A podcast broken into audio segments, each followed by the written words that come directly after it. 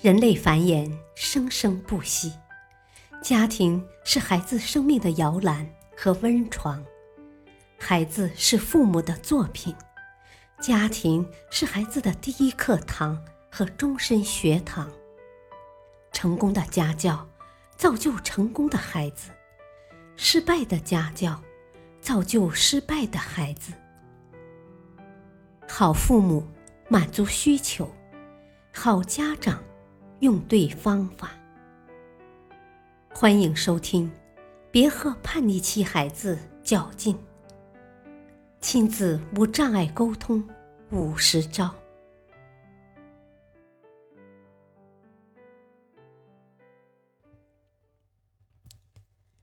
单亲家庭的孩子应该如何教育？我们先听听一位家长的来信。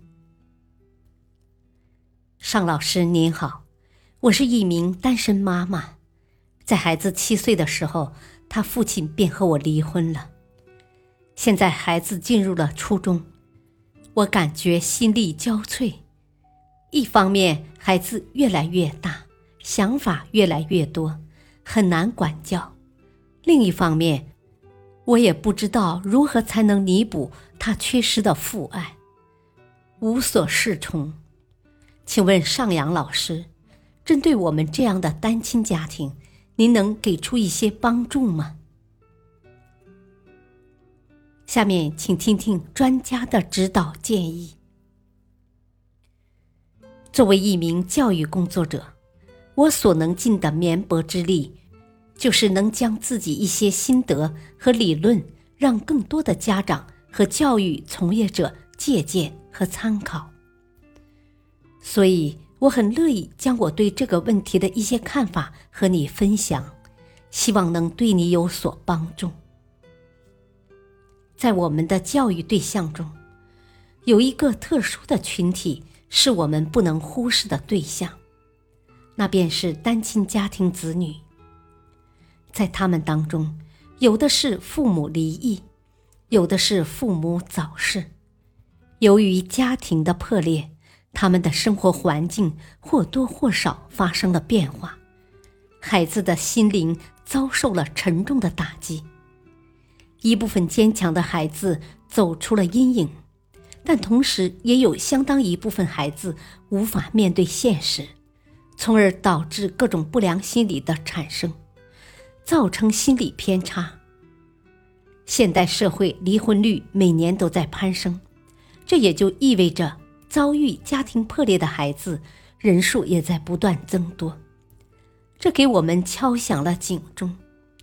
家人和老师如何通过教育帮助单亲家庭的孩子去面对因家庭变故带来的伤害，让他们能身心健康的发展和生活？总的来说，我认为要想让孩子们回归平静的生活。陪伴孩子的家长和老师们都要做出努力才行，缺一不可。对于家长来说，当家庭破裂以后，和孩子相处时要注意以下几个方面：第一，学会诚实，而不是用谎言去弥补谎言。当家庭破裂后，父母应该面对现实。找合适的机会告诉孩子这个情况。最重要的一点是，不把离婚的责任推到对方的身上，即使是对方的错，因为对孩子来说，要接受父母反目这个事实实在太残忍了。家长可以告诉孩子，经过慎重考虑，爸爸妈妈决定不再生活在一起了，但我们都将继续爱你。不管你和我们中的谁生活在一起，这样既可以缩短孩子恐慌猜疑的时间，又可以更好的开始规划新生活。更重要的是，这样的事情从父母嘴中亲口说出来，和外人告诉孩子是完全两个概念，否则会令孩子产生被抛弃感，至少是被忽略感。特别需要注意的是，我觉得家长在孩子面前没必要用虚假的面孔示人。人非圣贤，都有优点也有缺点，有成功也有失败。当父母首先对孩子敞开胸怀，孩子才可能说出自己对现实的真实感受，从而减轻内心的压力。第二，不要对孩子一味迁就溺爱。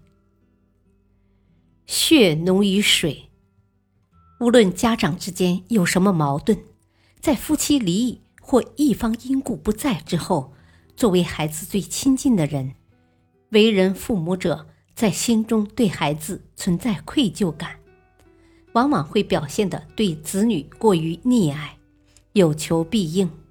竭尽全力去呵护孩子，以弥补其失去父亲或母亲的遗憾。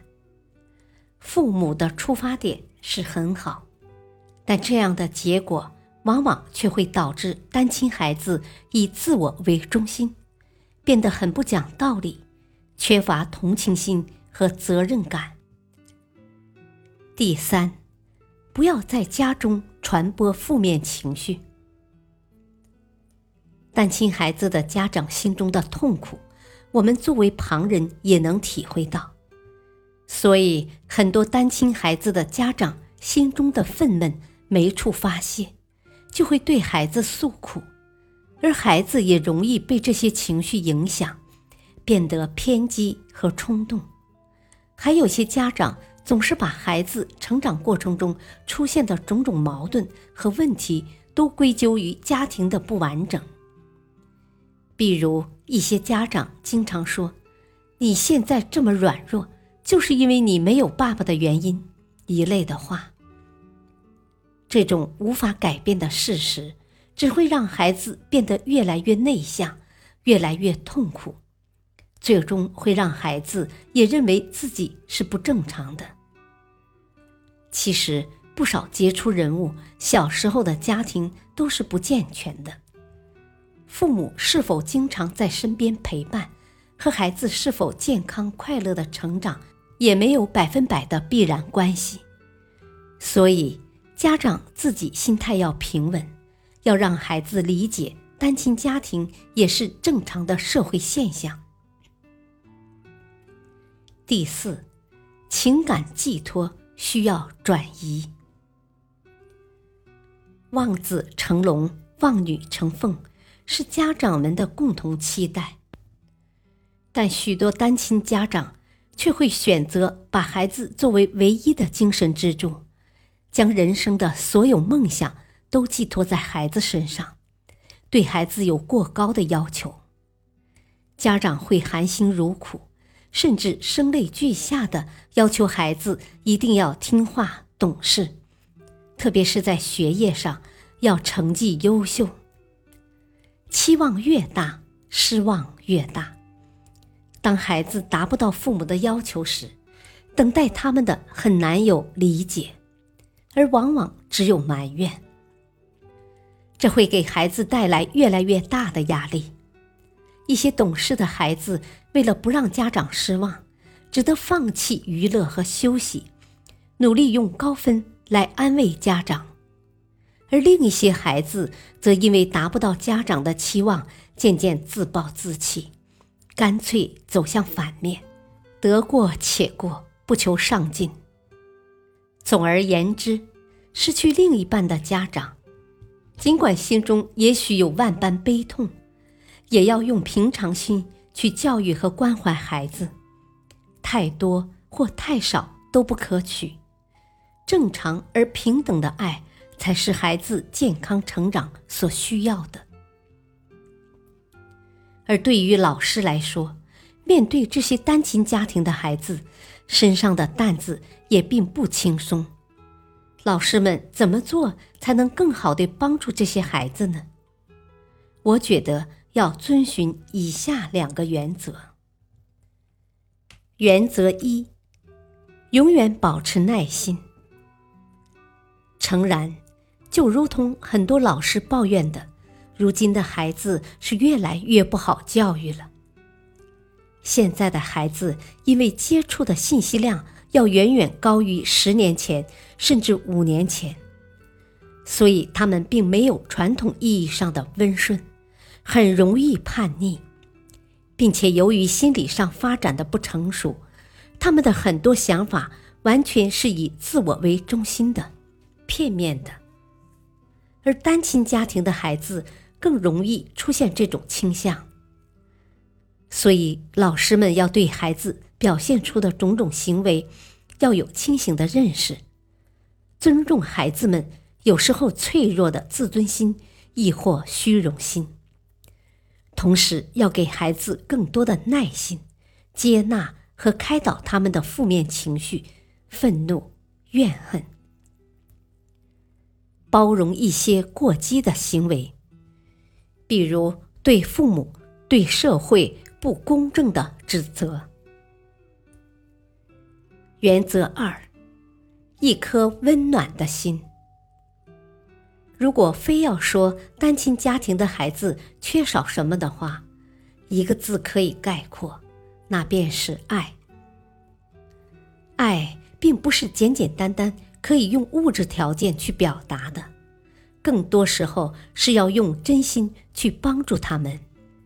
发自内心的爱，可以从很多细节中自然流露出来，带给孩子的一种感觉就是温暖，与投入时间的长短、金钱的多少、能力的高低无关。老师在和孩子接触的过程中，时不时给孩子一点微笑，当他有所进步的时候，要夸奖和表扬他们。当他们遇到困难时，给予他们鼓励和帮助，这样孩子们就能体会到温暖，然后从这份温暖中滋生出自信心、安全感、信任和爱等有益的东西。